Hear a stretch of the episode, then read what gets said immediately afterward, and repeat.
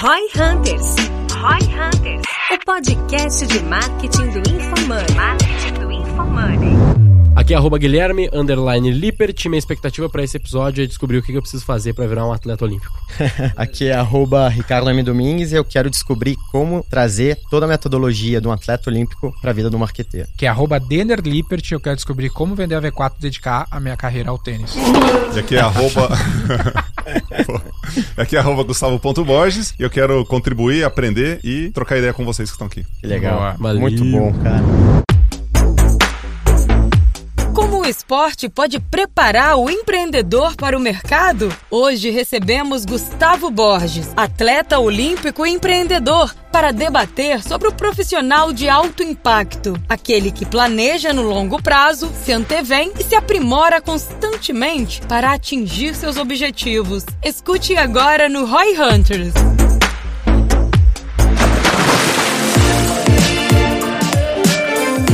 Bom, vamos lá então. Hoje a gente tá com a presença ilustre do Gustavo Borges. Seja muito bem-vindo. Convidado E- mais alto da história do Roy Hunter. Não só mais alto, mais alto, mas o o mais velho mais. Mais Experiência. alto, mais rápido, mais rápido na natação do- mais da história rápido, do mais Roy Hunter. campeão. É isso aí, pô. Vamos falar, métricas, vamos falar de métricas aquáticas aqui, então. É. Boa. Hoje vai ser diferenciado, mas primeiramente, muito obrigado por aceitar o convite. É, um, é uma honra, um prazer. E hoje a gente vai falar um pouco de tudo, na verdade. A gente quer saber da tua história, quer trazer um pouco dos negócios, porque é óbvio, né? Gente fala muito sobre isso aqui, sobre crescimento de negócios, é muito do que a gente traz nesse podcast. Mas o Denner também tem umas pautas aí que ele vai querer puxar específicas sobre como se tratar como um atleta, né? A gente vai, vai entrar em vários aspectos Ah, como esses. Eu acho que a ideia, assim, é, galera, que o Gustavo é campeão aí, né, olímpico e tudo mais. Segundo atleta que mais ganhou no- nas Olimpíadas do Brasil, é isso? Não, número de medalhas, na natação eu sou o primeiro. Aham. Mas você tem Torben Grael, você tem outros atletas, o Robert Scheid, que tem cinco medalhas olímpicas. Legal. Ou até mais. Esses Participou caras- de quantas essa turma aí? Muito mais do que você, né? Participaram de seis, seis Olimpíadas. Mas tu ganhou quatro. Só que eles disputam. Mas tu ganhou disputam- quatro medalhas, né? Eu ganhei quatro medalhas em quatro Olimpíadas. Mas eles competem uma, uma prova só, né? Robert Scheid, Torben Grael, essa turma da vela tem que tirar o chapéu. Ah, tem longevidade, né? Você tem a questão do física do barco ali, mas é uma medalha por vez, né? Então você tem que ter uma carreira muito longeva pra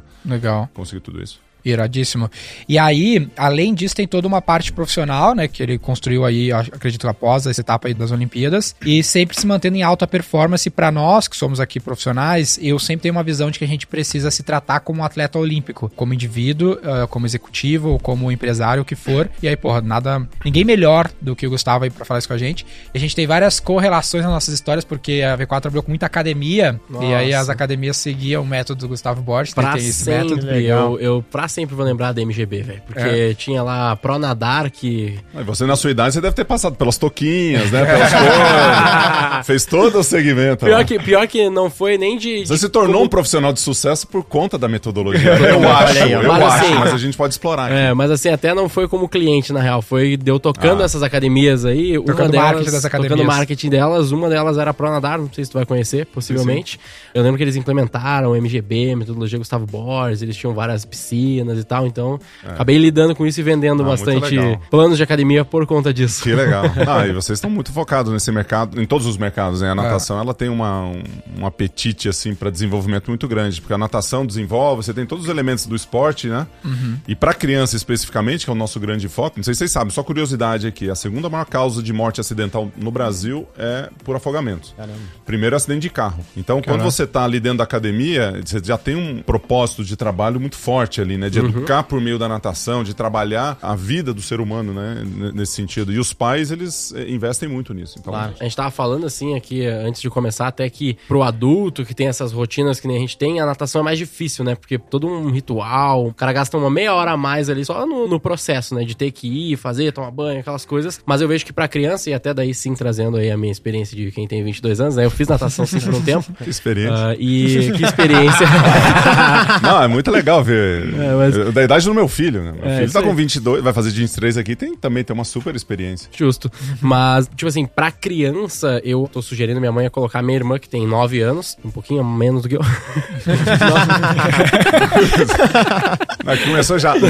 Na chegada aqui já teve um super bullying, né? Que a, a minha idade é a somatória dos três que estão aqui. então ele brincou que é o mais alto que já veio, né? O mais velho que já veio. Com mais experiência fica mais bonito. né? Mas a gente Ah, faz bullying, bem. faz bullying Não, com o Gustavo, vai, faz vai, bullying vai. comigo, vai, vai, vai rolando Bullying isso. faz parte da cultura do High Hunters. É, total. Mas eu ia comentar que eu acho que pra criança é um tipo de exercício que esse ponto, né, de levar um pouco mais de tempo, ter um trabalho a mais é meio indiferente, não tem grandes problemas pra criança nesse sentido, e é um exercício que eu me lembro da infância e me marcou bastante porque é muito interessante, muito legal, muito É positivo, dinâmico, é né? dinâmico. É uma componente de lazer também. É, ali, né? total, era, era, Muito era legal. forte. Eu acabei. Bom, esporte não é meu forte nesse caso, a gente já falou disso em alguns episódios aqui, mas eu acabei parando a natação quando eu tinha, devia ter uns 12, 13 anos, eu acho, alguma coisa assim. Eu parei um pouquinho antes de quando eu entrei na categoria que poderia começar a competir, participar das competições, daí eu parei, daí, sei lá, segui fazendo nada. No E o caso. Brasil perdeu, o Brasil perdeu o próximo Parei Gustavo pra Borges. fazer, Gustavo parei Borges, pra não é. fazer nada de É, atividade tipo física. isso, pior que foi tipo isso. Parei pra rodar me- tráfego, Minha mãe me deu um computador, daí eu descobri o Call of Duty, daí Mas, já- mas o legal de, de natação que vocês estão trazendo em relação à forma como atleta de alto rendimento que o Denner trouxe, né, de alta performance, e em relação ao mercado de vocês, né, de marketing, ou o nosso mercado, quando a gente está trabalhando com empresa e tudo mais, é a capacidade do atleta de alta performance, ele ter um número na cabeça. Isso é muito importante. Né, em Referência, né? e A referência, onde você precisa estar, o que, que você tem que fazer hoje. Então, se você fala com atletas profissionais, pega a NBA, tá? Eu adoro a NBA, né? Tá nos playoffs. Você pega a NBA, NFL, você pega a natação, você pega Michael Phelps, você pega qualquer tipo de atleta de alta performance, você perguntar pro cara qual o tempo que você fez quando eu tava lá em 1992. E vocês nem eram nascidos, né? Você era um... Eu não era nem um Não, era espermatozoide nada, ainda. né? Não era- 20 anos antes do teu nascimento. É, Pô, 20, tu forçou. não, 10, 10. Mas quando eu tava nas Olimpíadas, você falar, cara, que tempo que você fez lá? O que, que você precisava fazer? Na passagem dos 50, no número de braçadas, o fluxo que você tinha que fazer no treino. É, isso tudo, se não tiver na cabeça do atleta de alta performance, assim como do empreendedor, fica complicado de dar o resultado. Eu tava acompanhando um pouquinho vocês aqui antes de entrar e vocês trazendo aqui é, os forecasts, né? Aí faz aí, turma que faz orçamento, que faz as previsões do tempo, né? Que forecast nada mais é do que um Isso, chute exatamente. daquilo que você quer. Ou se você for mais aprofundado em relação a pesquisas, em relação a mercado, do que você quer fazer. Mas se o empreendedor, se ele não tem uma breve noção do que ele quer, em termos de números, né? Que pode ajudá-lo no dia a dia, fica só na intenção. Aham. E é claro que a forma, a sensibilidade do gestor, né? Que a gente fala muito do dono, eu tenho muito a, a minha veia, eu sou formado em economia né, na Universidade de Michigan, mas muito focado na administração durante toda a minha carreira empreendedora. Então a sensibilidade de tocar um negócio, ela é muito parecida com o de um atleta de alta performance, com certeza. Então você sabe onde você quer ir, você tem um pouco de clareza no caminho ali, e de repente você se enfrenta várias etapas que Legal. volta no hoje, né? Hoje o que você vai fazer? Como é que vai ser isso? Tu estudou economia, eu não sabia dessa. Sou Isso economista, cara. Não sabia não. Mas Legal. foi antes ou depois? Ou durante? Foi durante. Foi eu, durante? Eu fui para os Estados Unidos para fazer high school, meu último ano de high school. Eu tava no- aqui no Brasil, eu nadei no Pinheiros, né? Uhum. Fiz até o terceiro ano. Aí eu fui prestar vestibular, não passei em nada. né?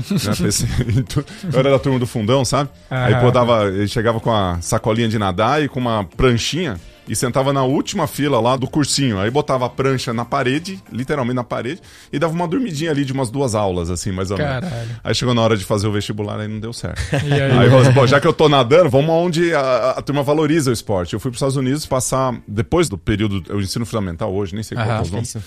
Eu fui para os Estados Unidos, fiquei um ano numa- na high school, e aí sim eu entrei numa faculdade americana. Fui recrutado por várias ali. Nadando nesse meio tempo. Nadando. Não, eu já Uhum. tava nadando quando eu fui. Inclusive, eu ganhei uma bolsa pra ir por conta do esporte. Né? Ah, Tinha um órgão legal. que era Solidariedade Olímpica, do COI. E aí, quando eu cheguei nos Estados Unidos, fui recrutado pelas faculdades. Aí fui pra UCLA pra visitar, fui pro Tennessee, fui pra Isso- tudo quanto é lugar. Só pra entender esse que E ano, Michigan foi o escolhido. que ano mais ou menos? Foi antes ou depois da Segunda Guerra Mundial? Não, não, segunda- acho que foi depois da segunda. Guerra do Golfo, peraí. Foi antes da guerra da Ucrânia, mas depo- depois da guerra do não sei o quê. Segunda Guerra. Não, isso é 1990, cara. 1990 Boa, que eu fui boa, pra lá. Legal. Loucura. Legal. 1990. Legal, legal, legal. Não tinha nem celular, né? naquela época Pode crer. Não tinha nem Amazon, a Amazon foi não só tinha- 4 anos não depois. tinha Mercado Livre, não tinha. Amazon. Não tinha marketing digital, Gui. Olha aí. Já Imagina. pensou? Cara, E- o marketing era na veia ali, né? A carta de vendas ela é escrita à mão. mão, né? Você entregava pra pessoa. Cartas, Ou você né? Era falava. literalmente Era uma, de onde veio? sales ladder, literalmente. É, né? Tu che- entrou na, na universidade em 90. Não, na universidade eu entrei em 91. 90 fui pros Estados Unidos. ah, então- mas 92 tu Noven- já tava na Olimpíadas, né? Já tava, já tava na universidade. Já estava É, cursando. queria- tu já tava em alto rendimento, então, pra competir Não, já em mas mesmo 92. antes, mesmo antes. Com 16, 17 anos, Lá foi a transição Pinheiros. ali no Lá no Pinheiros. É. Com 16, 17 anos foi quando o treinamento estava mais intenso, já estava ganhando campeonato brasileiro, brasileiro, fazendo seleção brasileira e tal. Legal. Legal, E aí quando eu cheguei lá, foi a primeira competição importante foi o Pan-Americano em 1991 em Cuba. legal. E aí eu, com 18 anos, da sua idade, mais ou menos, ganhei cinco medalhas pan-americanas, bombei aquela coisa toda, aí vão pra Olimpíada e ganha medalha e assim vai. E assim vai, faça assim. Não, mas- Não, olhando, olhando pra trás, é relativamente simples. Você vai, treina, ganha medalha, vai, treina, ganha medalha. Irado. Mas essa veia do esporte, querer competir, já tinha parado assim na família ou meio que foi rolando e foi desenvolvendo essa aptidão pela competição por querer fazer a parada? Quando eu era moleque, eu comecei a fazer lá em Tuverava, né? Eu sou nascido em Ribeirão Preto e fui pra Ituverava, que é a minha cidade, não natal, mas onde eu vivi durante muito tempo. Eu fiz vários esportes ali ao mesmo tempo. Eu fiz natação, vôlei, basquete, tinha que fazer esporte de gente grande, né? Porque Sim. eu tenho 2,3 metros de altura. Aí eu fiz tênis, que é um esporte que eu pratico hoje com mais Me dá frequência. aula. Dou aula, né? Dou- Foi lá no Ecocem, dou aula pros meninos. É, pega aqui. Você tá fazendo aula, Tô inclusive? fazendo, eu vou te surpreender, tu vai ver. Não, vai me surpreender. Você já me surpreende. Cada vez é uma. é- Dá, pra ver, dá pra ver que o Denner é muito bom, né? Que Da última vez ele tá acertou- fazendo aula, porque é péssimo. Não, da última vez que ele foi jogar, ele acertou um saque. não, não é assim, o, primeiro saque, ele acertou um.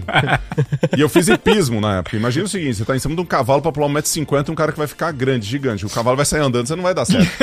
Não, não vai. Aí o meu pai falou: ó, não dá pra você fazer hipismo nem ser piloto de Fórmula 1, não vai caber no cockpit do carro. Eu falei, beleza, dois esportes que não dá pra fazer. Ah, teu pai tava incentivando a fazer esporte, então. Uma família totalmente. Ah, tá, então tem aí. Incentivou e é muito Tu importante. tinha que fazer um esporte pra família. Tinha, senão ia ter que lavar o alpendre de casa lá, limpar as coisas. Eu- eu acredito- Você tá cidade do interior ali, você tem que fazer algumas. Você fica. Mas, mas vocês- alguém. Eu acredito que tem muito isso da família, no fim das contas, dos grandes atletas, porque no fim das contas a criança, eu acho que ela não tem muito como nascer com isso, sabe? Tipo assim, ela nasceu pro esporte Do ponto de necessariamente. vista psicológico, né? Psicológico, é. Tem o fisiológico, O fisiológico a gente pode chegar lá, mas eu acho que do psicológico tem, tem Tá, muito tem aquele, aspecto da família, aquele sabe? filme ali do Richard, lá, o pai da Serena e da Vênus, que eu vi umas entrevistas dele que ele fala, a menina pergunta assim, dando contexto, né, a Serena e a Vênus são os melhores jogadores de tênis de todos os tempos. Saiu o filme do pai dela, que o Will Smith ganhou o Oscar por isso. Tem uma entrevista dele que a mulher pergunta assim, ah, quando é que tu viu que elas seriam as melhores jogadoras do mundo? Ele falou, quando elas nasceram. Elas nasceram, eu falei, meu, vamos Foi ser. um projeto, Foi né? um projeto. Você foi um projeto. Gustavo? Não como a Serena e o pai, né? Eu assisti também o, o filme e tem uma coisa no esporte que ele funciona. Então a gente pode separar aqui o dom, que você nasce com aquilo, com questões fisiológicas que podem te ajudar a ser um atleta ou a ser qualquer tipo de pessoa na sua vida, e tem o talento que você desenvolve. Então, o talento você desenvolve. Você tem que treinar isso, o seu dom, senão você não vai ser. Eu poderia ser um belíssimo jogador de vôlei ou basquete. Mas tu não desenvolveu. Pela eu não altura, treinei, eu não fui lá, mas eu tenho altura, eu tenho impulsão. predisposição, né? Uma inclinação predisposição, própria Mas biológica. a natação foi onde eu tive. Aí fica fácil depois do fato que aconteceu, a gente analisar e ver o que deu certo. E é muito comum a gente olhar para atletas de alta performance e falar assim: olha, esse aqui é o modelo agora. Por quê? Porque o cara ganha tudo. Aham. Mas não necessariamente o que ganhava tudo antes tem o mesmo padrão que esse teve. Então você pode ter a família que tá ali do lado, você tem os caras que não têm a família do lado, você tem gente que supera, tem um índice de superação gigantesco, mas via de regra, se você tem uma família que apoia, uma família estruturada, isso vai ter mais chances de você chegar onde você quer chegar. E aí na questão das oportunidades, isso faz uma diferença, sim, né? Você tá mais presente, tá junto, porque não é fácil. Você vai lá numa competição, você vai ficar o dia inteiro competindo duas provas, vai nadar duas provas e você tem que ficar o dia inteiro com o teu filho lá. Isso é um sábado. E aí o que você quer? Você quer fazer churrasco, quer tomar seu chimarrão? Não, chimarrão dá pra tomar na borda da, da piscina.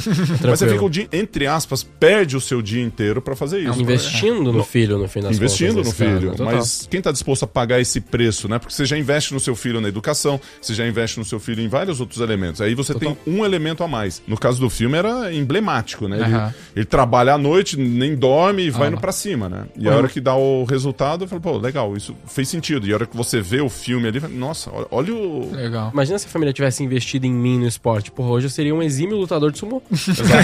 Ah, pode ser, pode ser. Mas assim, isso é um dos elementos, né? Em casa, eu tenho uma irmã mais ou menos da mesma idade. Ela teve outras opções, queria outras coisas. Então, teve o mesmo investimento dos meus pais. Em casa, na minha própria casa com os meus filhos, tem três elementos que eu acho que é fundamental para criança que vale aqui para o mercado corporativo também, né? Os três elementos são: primeiro, para você fazer atividade física, você tem que se divertir, tem que ser legal e você tem que sorrir enquanto você tá fazendo. Você tem que fazer amigos e você tem que fazer com capricho. O que que é fazer se divertindo? É você gostar daquilo que você faz. Beleza. Aham. Então a paixão é o canalizador emocional da entrega, aquela coisa toda funciona. Você gostar do que você faz. O segundo tem a ver com conexões. Então, se você se conecta com pessoas, você consegue ficar ali por mais tempo. E o pensamento de longo prazo, a construção do longo prazo, ele funciona dessa forma. Você faz por tempo suficiente para ficar bom. Ponto. Se você faz no curto prazo, você vai ter um pico de performance. Acabou. Agora, se você faz por um bom tempo, você vai ficar bom. E a conexão, ela faz parte disso, né? Quando você conhece, você vai, você estuda e tudo mais. E o terceiro fazer bem feito, que é a excelência, né? Você pega Tá. no meu esporte a excelência, você tá falando de um centésimo de segundo, que Uhum. é o menor indicador possível entre você fazer um resultado médio e um resultado extraordinário, que é ficar em casa e ir para as Olimpíadas, ganhar uma medalha ou não ganhar uma Tá. medalha.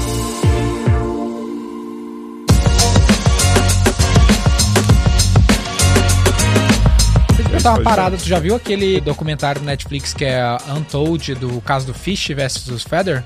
Não. Ah, vi. Que ele fica, Vi. que ele tem um ataque de pânico e Vi, não vi, vai, não vai jogar. Vi, vi, vi.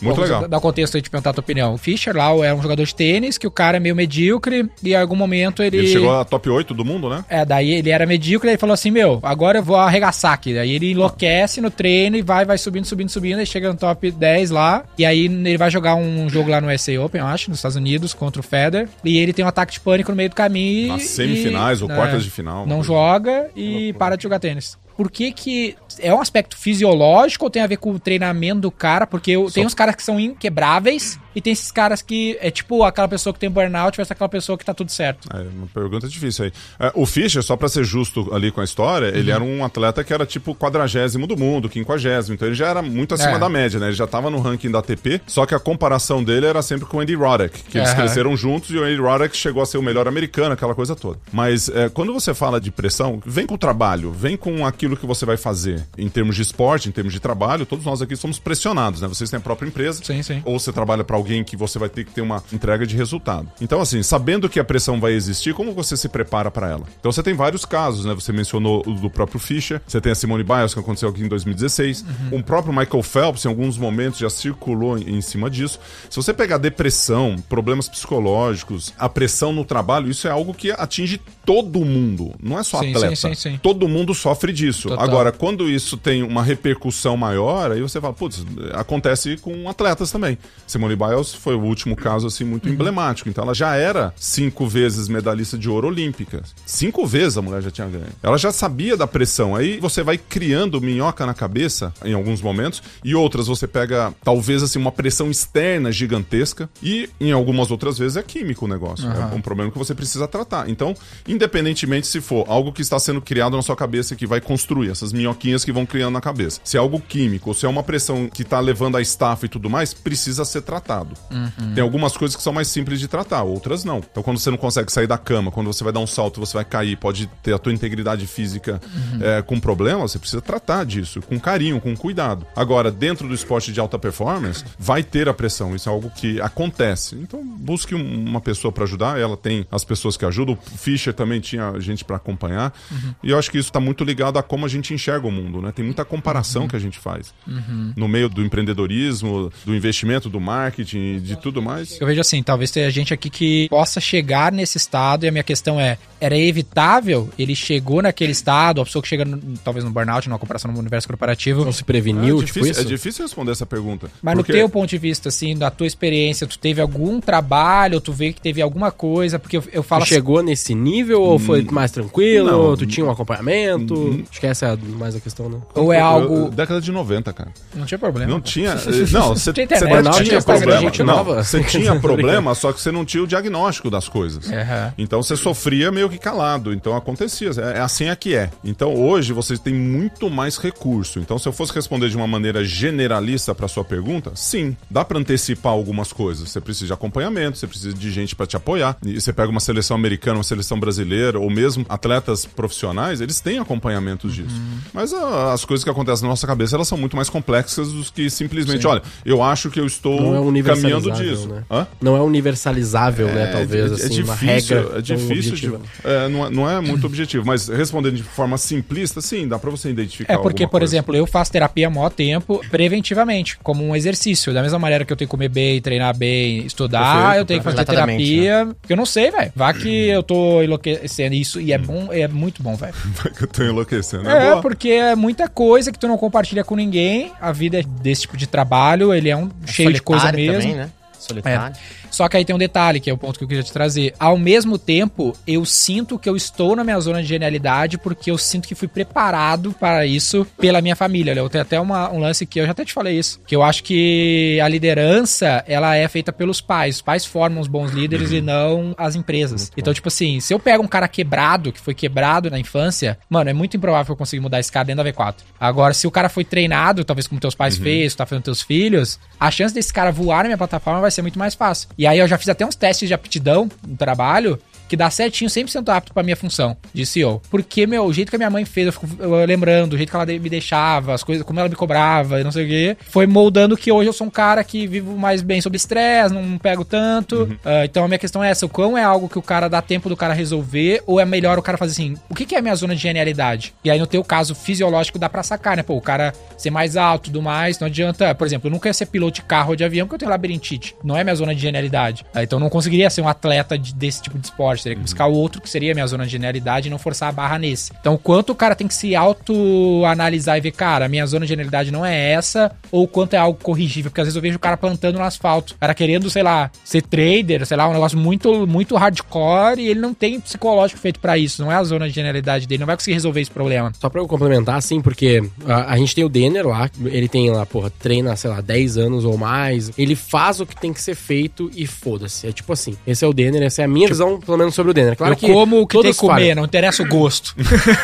É, tipo, tipo, eu, pra mim o Denner é assim. Tá, tudo bem, ele não deve ser assim, óbvio, mas esse é o Denner. Aí tem eu, que eu tenho, assim, é muito difícil pra mim ter uma rotina correta de exercícios. É muito difícil pra mim fazer uma dieta e não perder, como o JJ fala, não perder pra batata frita, né?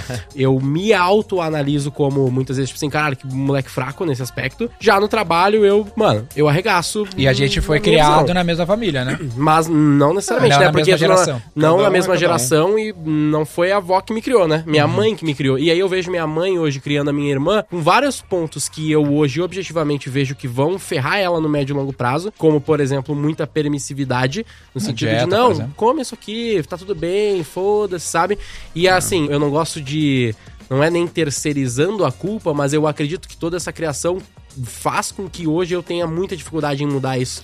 É, entendeu? Tem, tem uma questão de personalidade que importa, tem uma questão de momento de vida. É que vocês são bem mais jovens do que eu, e às vezes o jovem ele tem muita pressa pra fazer as coisas e ele se frustra em muitas coisas que ele não consegue fazer imediatamente. Isso pode ser um grande problema. E um dos grandes maus da humanidade é a ansiedade. A ansiedade acaba nos levando pro buraco pra tudo que é lado. Pode ser numa noite mal dormida antes do evento no dia seguinte, pode ser em não perder peso, pode ser não fazer uma coisa igual o outro faz, e aí acho que esses são uns grandes problemas.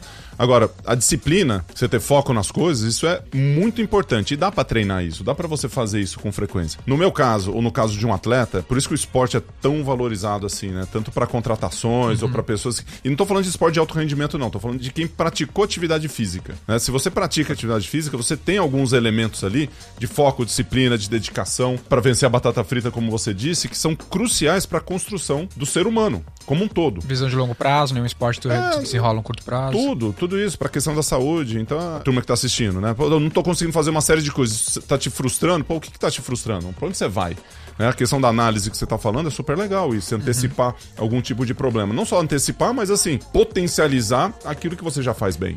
Porque às vezes você fala, pô, esse cara assim, faz o tudo. Como é que é a frase que você usou pro Denner? Ele Faz tudo e foda-se. Faz tudo e foda-se, né? Pra algumas pessoas o faz tudo e foda-se pode ser assim, pô, não, não, não acredito, o cara é um trator. Aham. Mas de repente isso pra outra pessoa é normal. É. E você fazer o que tem que ser feito é o que o líder precisa fazer. Qual é a função da liderança? É dar resultado, é liderar, assumir a responsabilidade. Tu falou uma coisa assim, eu não sei se aí a- a- essa tua opinião era mais naquele assunto da criança ou se é no geral, né? Do exercício físico, tu comentou que Os dois. daqueles três pontos, pra qualquer pessoa, qualquer idade, seriam aqueles Não, três pontos. se, se a gente for pra fase adulta, pode ter vários outros elementos, né? Você tem a Ok. nutrição, você tem a questão de disciplina, de foco, de motivação, tem uma série de outros elementos que vão. Mas se você conectar teu bem-estar mental, né? Físico e mental, você tá falando de atividade física, o esporte já já cuida disso. Mas se você tá bem mentalmente, se você tá se conectando, se você tá fazendo caprichado aquilo que você tá fazendo com excelência, pô, você tá no caminho certo. É, porque eu ia trazer o quê? No, do primeiro ponto que tu falou, que é ser divertido, ser positivo, fazer com um sorriso no rosto. Não necessariamente encontrei isso ainda. É, a dica do Denner pra mim é, mano, cala a boca, faz o que tem que ser feito, foda-se, vai doer mesmo, tem que ser ruim. E aí, só que, tipo assim, ele faz isso e o Denner gosta, Então vou te gosta fazer de uma academia. pergunta. Do que, que você gosta do seu trabalho? Cara, eu gosto do desafio, eu gosto de conseguir dar resultado pro cliente. Você eu tem isso? Tenho. Então, isso deveria te fazer um sorrisinho no Com no certeza, rosto. com certeza. Então, assim, e essa é uma outra coisa, que às vezes a gente fica assim, cara, eu tenho que ir apaixonado e gostar de tudo que eu faço. Isso não vai acontecer. Uhum. Você não vai gostar de tudo que você faz.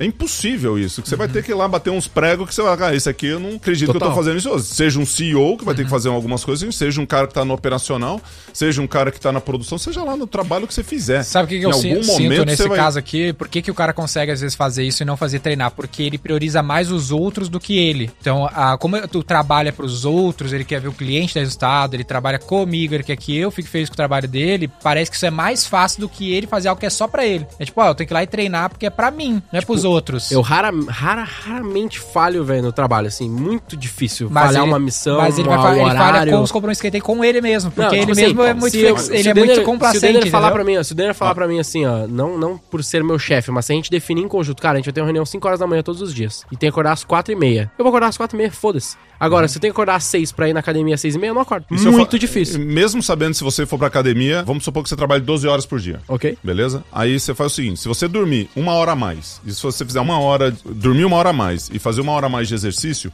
você melhora em 30% a sua produtividade. Beleza? Aí você vai fazer o seguinte: você trabalha 12 horas, 30%, vai 3,6 horas por dia, você economiza. Porque com aquelas 12 horas que você trabalhar, vamos facilitar a conta aqui. Em vez de 12, você trabalha 9.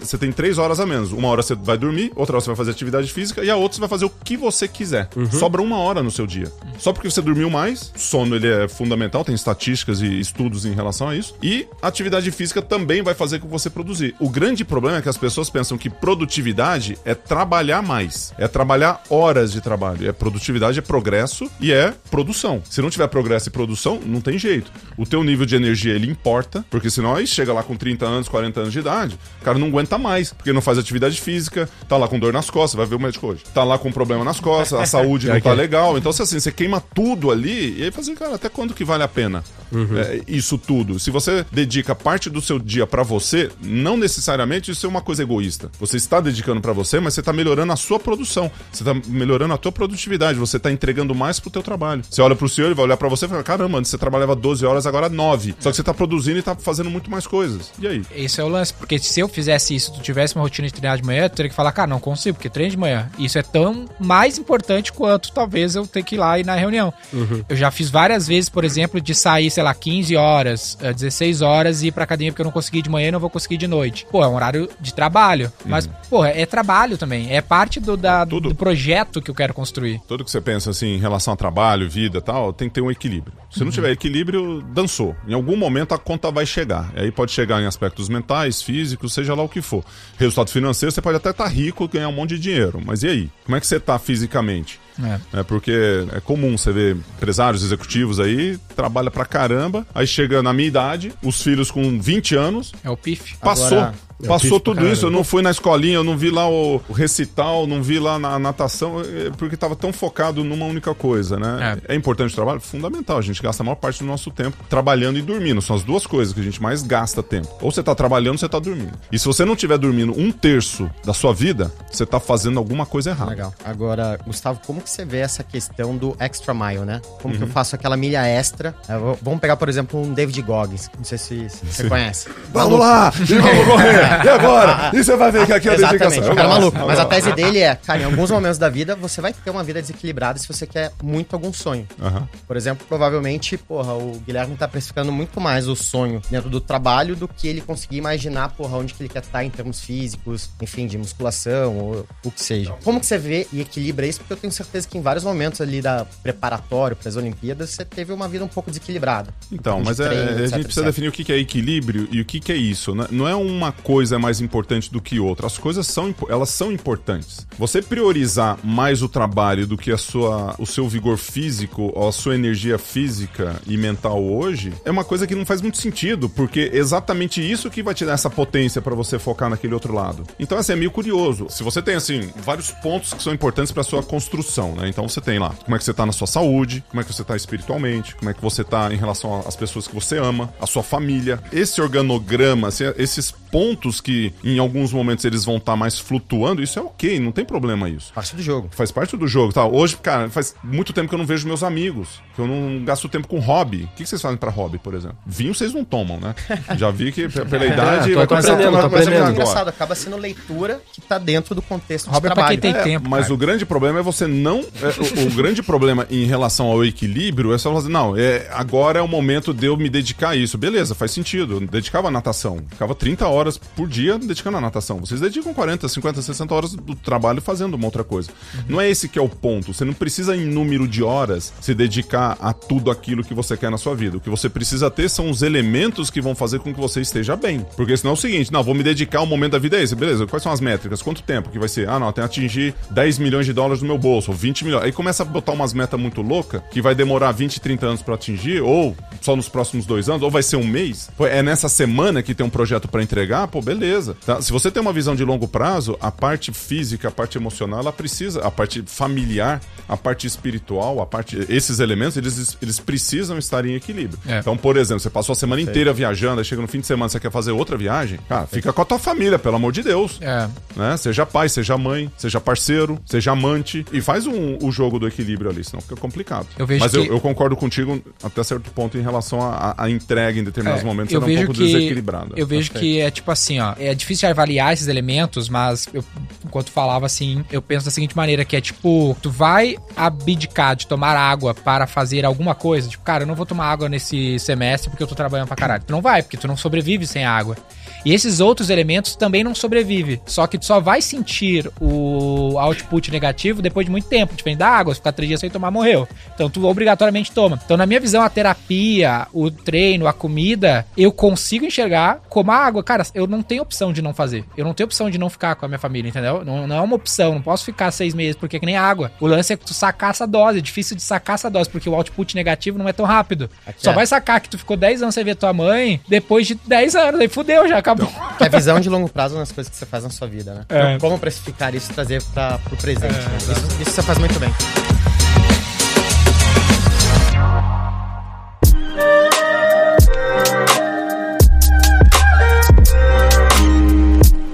Tem uma questão disso em relação ao, equilíbrio que tem a ver com as escolhas que você faz, né? Então você é um empreendedor, você botou a tua empresa, você botou todas as suas fichas ali, você tem que fazer. As contratações vêm de acordo com a cultura da empresa que você quer construir. Então a pessoa que entra numa empresa, a pessoa que faz e constrói, ela tem uma responsabilidade muito grande nesse equilíbrio como um todo. Então dependendo aonde você quer estar, faz sentido você se dedicar tantas horas ou não ali naquele negócio. Senão você tem que mudar, você tem que ir pra um lugar que faça mais sentido pra você. Nem todo mundo gosta de um cara ali do lado, ah, não sei o que, um chefe que vai ficar martelando ali. Tem gente que gosta, né? Então aí depende muito do, Legal. do momento que você tá ali. Já- Treinador, coach é a mesma coisa. Em alguns momentos eu ia pra um treinador que eu preciso de um cara que vai estar na minha cola, meu. Eu, eu preciso disso nesse momento, cara. Nessa É janela. Pau. Eu já te falei do PIF. Eu tenho um lance, eu acho que eu te falei bastante naquele podcast, mas pra galera aí, eu criei um acrônimo que chama PIF, que eu falo que a, vida, a minha vida é um jogo do PIF, que é profissional, intelectual, físico e emocional. Muito bom. Então eu tô sempre nessa, velho. É sempre a- é um jogo dessas quatro áreas, entendeu? Que é o profissional, preciso ganhar dinheiro, mas não adianta eu ganhar dinheiro e não ter o intelectual, vou perder esse dinheiro. Não adianta eu ter o dinheiro, ter o intelectual, ficar gordo, fudido e não ter o físico.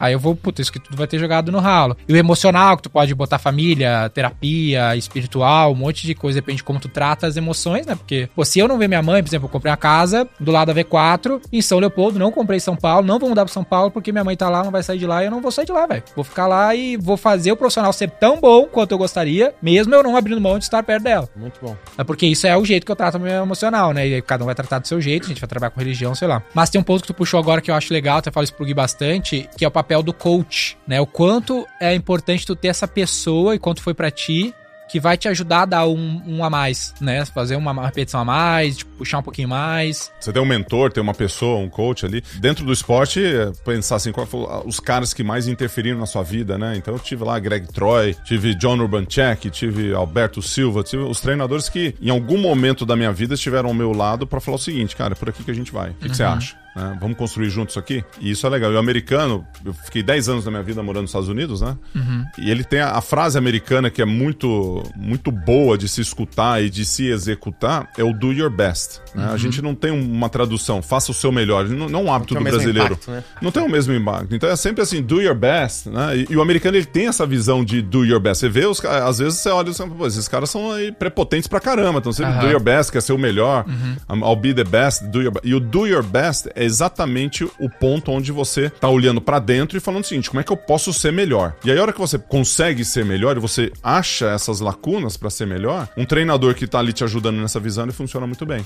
Uhum. Então, assim, cara, eu tem um centésimo de segundo para eu chegar nas Olimpíadas. Por onde que eu vou? É esticar, finalizar abraçada, é treinar um pouco mais, é metragem, é, é fazer uma virada melhor? Quais uhum. são os parâmetros, né? E aí Ótimo. o treinador, ele. Mas tu ele sente que a, às vezes, então, uh, mudar o coach, o treinador, muda o teu resultado. Sim, a pessoa, ela é muito importante, obviamente, mas assim, o valor e aquilo que está sendo construído, ele é muito mais importante, né? Então uhum. você tem muitos coaches que são muito bons. Mas qual que é o melhor para você? Tem uhum. gente, isso não é uma regra, né? Você pegar em coach de natação e pegar em coaching de vida, né? Pessoas que você se apoia ao longo da vida para falar, não é assim, pô, acabou, né? Foi transitório, até aqui foi bom. Tem pessoas que você olha para eles, pessoas da família, que você senta e pede um, um apoio ali, você faz ao longo da vida inteira. Sim. Tem várias pessoas que são assim, o Michael Phelps ficou com um treinador na carreira inteira.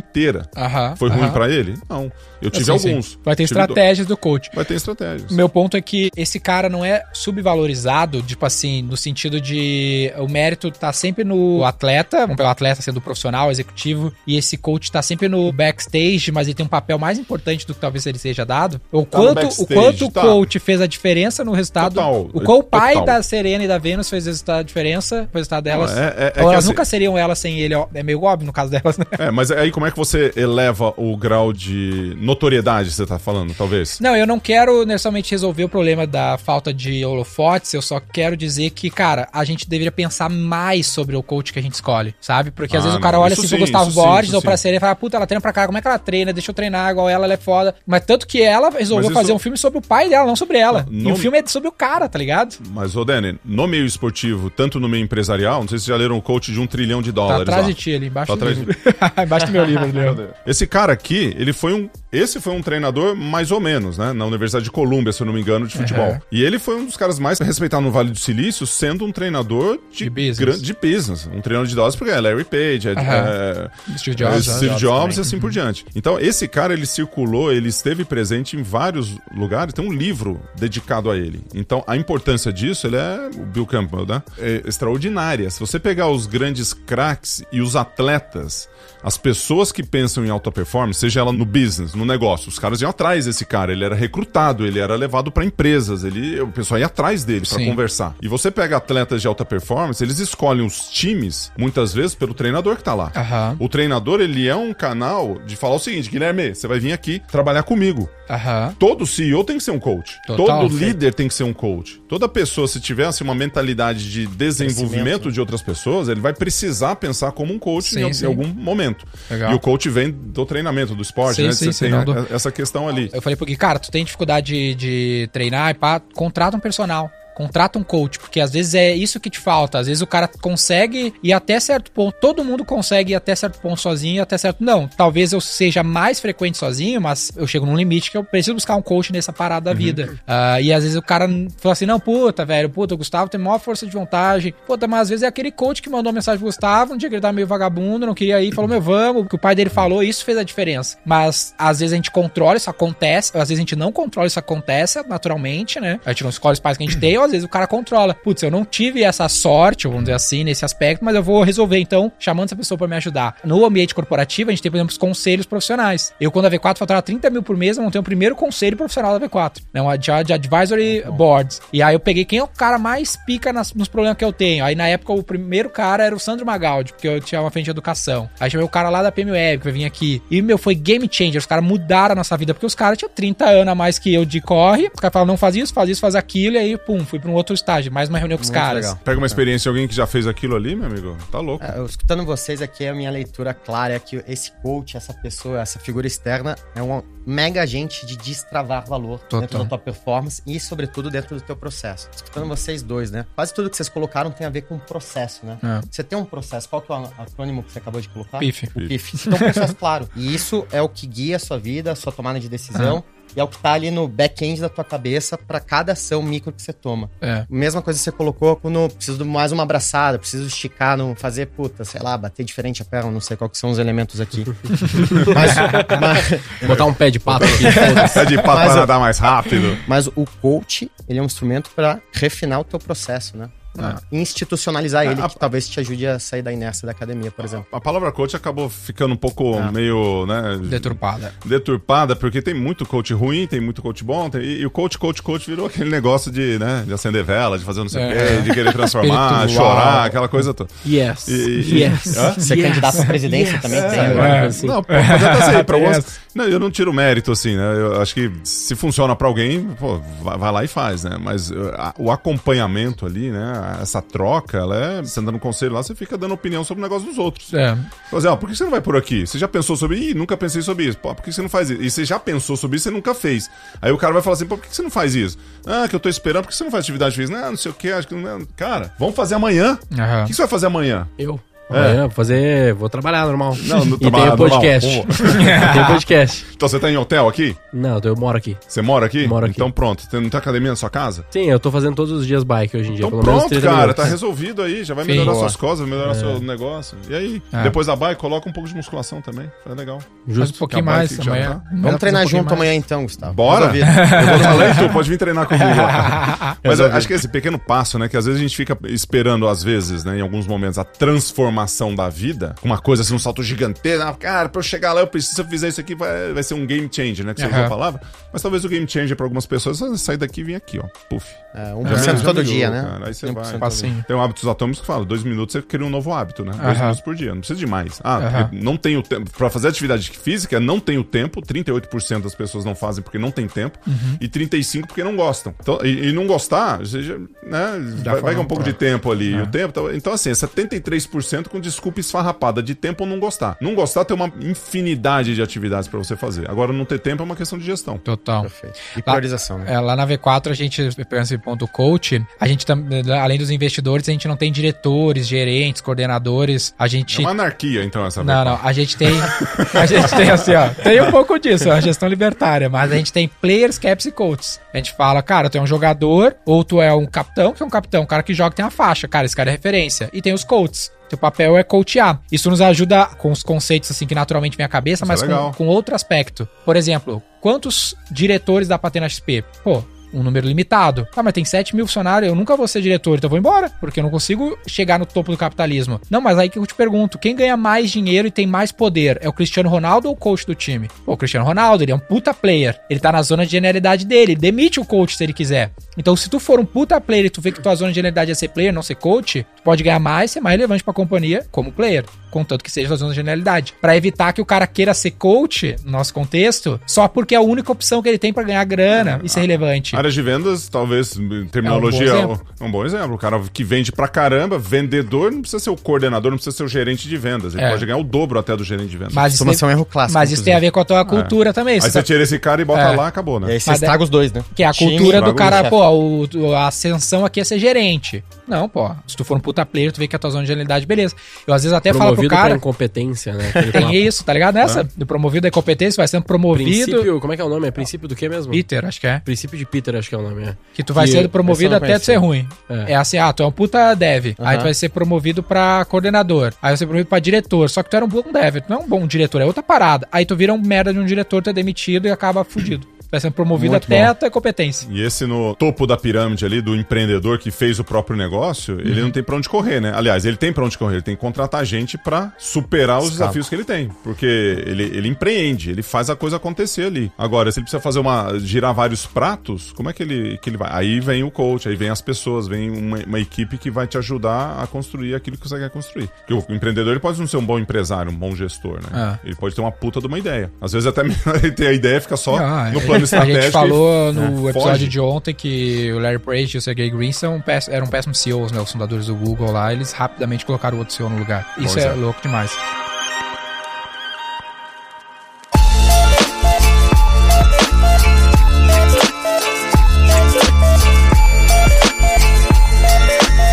Mas e aí, mudando um pouco de página aqui, como é que foi essa parada do business daí? Como é que foi essa transição da vida de player pra vida de coach? no negócio.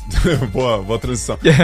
A minha transição levou quatro anos. Aham. Então, de 2000 a 2004. Quando é, eu tinha 4 anos. Quando eu tinha 4 anos. Quando você tinha 4 anos. É, é engraçado que a minha mente ela trabalha com o ciclo olímpico. Né? O Barão de Coubertin ele criou as Olimpíadas 1894, 1894. E ele falou o seguinte: ó, vamos juntar a educação com o esporte, com os valores, vamos fazer um trem legal. E aí, Legal. em 1896 foi a primeira Olimpíada, né? Dois anos depois desse momento. E aí, de 4 em 4 anos, ele falou: vou deixar difícil para de 4 em 4 anos o cara ter que repetir o resultado ou se construir em 4 anos. Né? Você pensa no que. Visão já longo prazo. Visão de longo prazo, que Claro. quatro anos, pensar em tecnologia, quatro anos, você nem inexiste, né? Quatro anos. né? Visão de negócio e tal, talvez. claro. né? Mas eh, voltando ao ponto aqui, a transição, a minha transição foi de 2000 a 2004. E durante esse período, tem alguns elementos de transição de carreira, de vida, de projeto que funcionam muito bem. Você saber onde você está e para onde você vai, tem a ver com autoconhecimento, clareza nesse caminho que você quer seguir, planejamento. Se você tem esses três elementos, vai ser uma transição razoavelmente bem sucedida. Se você não tiver nenhum deles, pode dar sorte, pode dar azar, pode dar uma série de, de cagadas aí no meio. Num determinado momento, eu pensei o seguinte: eu quero empreender. Eu quero fazer algum negócio ligado à educação e ligado à, à prática es- esportiva. Eu quero desenvolver algo que tenha um propósito, Mas que isso a tu ainda tava, esporte. tu ainda era player. Eu era player. Não, em Aham. 2000, 2004 isso. 2004 foi teu último... Foi meu, minha última competição é, olímpica, minha última competição profissional. Então, Aham. nesses quatro anos, eu queria fazer uma coisa voltada pra educação, voltada pra natação. Aí Uhum. eu fui ser sócio de bar. Abri Caralho. meu primeiro bar. Educacional bast... é, pra caramba. Não, Eu, eu fiquei pensando assim, será que eu me perdi no assunto? Por que a gente tá falando de bar? Em 2001, eu, eu inaugurei meu primeiro bar, o Bar Favela, que ficava na Tila Inocente. Depois foi o Suahili, depois foi outro Favela. Uns três, quatro bares ali. Bar é sempre o primeiro negócio que o homem inventa É. aqui, né, velho? Não, e aí Eu hoje... ganhamos um monte de dinheiro. O negócio dava resultado em. Fala de ROI, né? O retorno do investimento. Em quatro meses o dinheiro tava todo no bolso já. Dava? Ótimo. Eu evoluiu, bar. evoluiu, evoluiu Ah, bem. hoje- Hoje... em dia virou um tal de Outback, mas...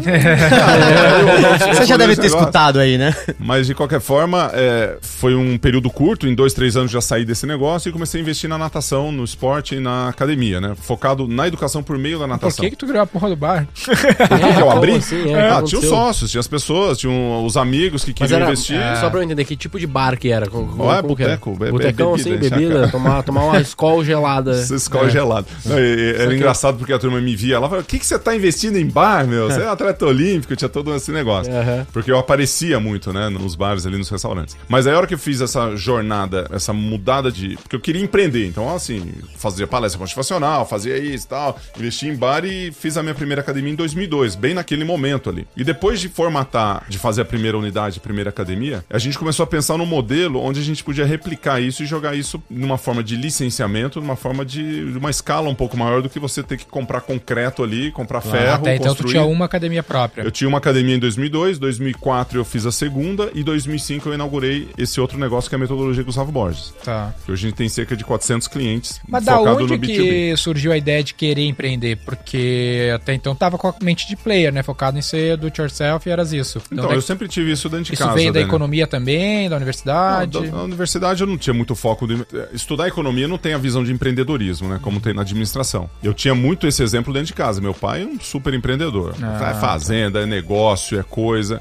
E o esporte, Legal. ele tem uma característica de empreendimento que você aprende a empreender o próprio corpo. Tá. Então você tem planejamento, você tem meta, você tem o compromisso, você tem o planejamento, você tem uma série de coisas dentro do empreendedorismo do próprio corpo, onde você tem lá e desenvolve e dá o seu resultado. Se você jogar isso, essa energia, não é bem algo construído, que você vivencia aquilo e você jogar isso para o empreendimento dos negócios e dedicar as horas e tá ali com tempo para fazer acontecer, o negócio funciona. Tá Tava bom. meio que rodando no sangue ali para fazer um empreendimento, para fazer um desenvolvimento. Aí comecei E a aí? criar a empresa. É interessante que o- o bar se encerrou ali. Provavelmente o Cerrei. bar continuou, você, não sei se você saiu É, e não, tal. aí foi, continuou. Mas a mudança foi porque você não viu o propósito, esse propósito que o esporte te deu? Nos bares, a sequência de investir em outros, sim, não tinha relação muito com propósito. A gente fazia o bar e vendia o bar. Então uma coisa era, era curto. Então em um ano você entrava e saía do negócio. Gustavo Borges, trader. Trader de Trader de bar, né? E como eu não tava na operação, eu era um sócio investidor, eu não, eu não sabia o que estava acontecendo lá. Só E botava eu- grana e tirava o É, eu ROI. botava grana e ganhava grana. Claro, então, assim, ia claro. fazendo, fazendo. falei, Cara, mas e aí? Como é que funciona, né? E não era muito o meu não produto. tava empreendendo não na aprendeu- prática, tava é. investindo só. Aprendeu Tava, pelo menos tava investindo. um- É, mas eu Interessante. ia, ia lá, eu via o que. é, Mas aquilo plantou a sementinha, né? Pra você fazer essa Plantou, transição pra plantou. academia. Mas na academia foi o primeiro investimento onde eu estava presente no negócio, entendendo um pouco das minhas dificuldades dia. do dia a dia. Claro. Não tanto no dia a dia, assim, de operação, né? E isso eu faço mais depois quando entrou a metodologia, né? No negócio. Eu comecei a identificar quais eram as minhas deficiências enquanto empresário e empreendedor. Porque você tem uma ideia de fazer alguma coisa e você tem dinheiro e recursos para fazer, você constrói, você faz, você contrata gente, beleza. Mas o próximo passo, né? Você fazer a gestão disso é que é algo mais complexo. É um pouco mais difícil de fazer. E Você Legal. teve um coach nesse período? Assim como você tinha um treinador lá pra natação? Quem foi o teu coach aqui na... Cara, eu tive, eu tive várias pessoas que interferiram na minha vida. Um, um dos principais deles foi o Roberto Tranjan e o Silvio Bugelli, da Metanoia. Fiz um processo de educação empresarial com eles fantástico. né? Até hoje, hoje troquei ali um- umas mensagens com o Silvio. A Metanoia ainda existe, tem uma empresa, tem várias coisas. Não sei se vocês já ouviram falar ou conhecem. Já, já. E- Conhece? Isso. Inclusive, vocês- eu tava assistindo, vocês estavam falando de conversa de É valor. de lá né? que eu tirei a conversa de valor. Ah, é? Aham. Conversa de Legal, valor tem a cara. ver com aqui é o V, o O, o L e o R, né? Que é verdadeiro, li- verdadeiro assertivo. Tem um framework pra conversa de valor. Literal, oportuno e relevante, né? Se não tiver isso, não é uma conversa. Mas você chegou a fazer metanoia? Não fiz, eu fiz um treinamento com um cara que fez lá da, ah, da, a gente falou da disso. Evo. Ah, Lá verdade, da- da verdade, V12. verdade, verdade, verdade. Uma ferramenta bem, bem legal. Eu comprei o livro, mas ainda não li lá o livro Metanoia. Não, leia.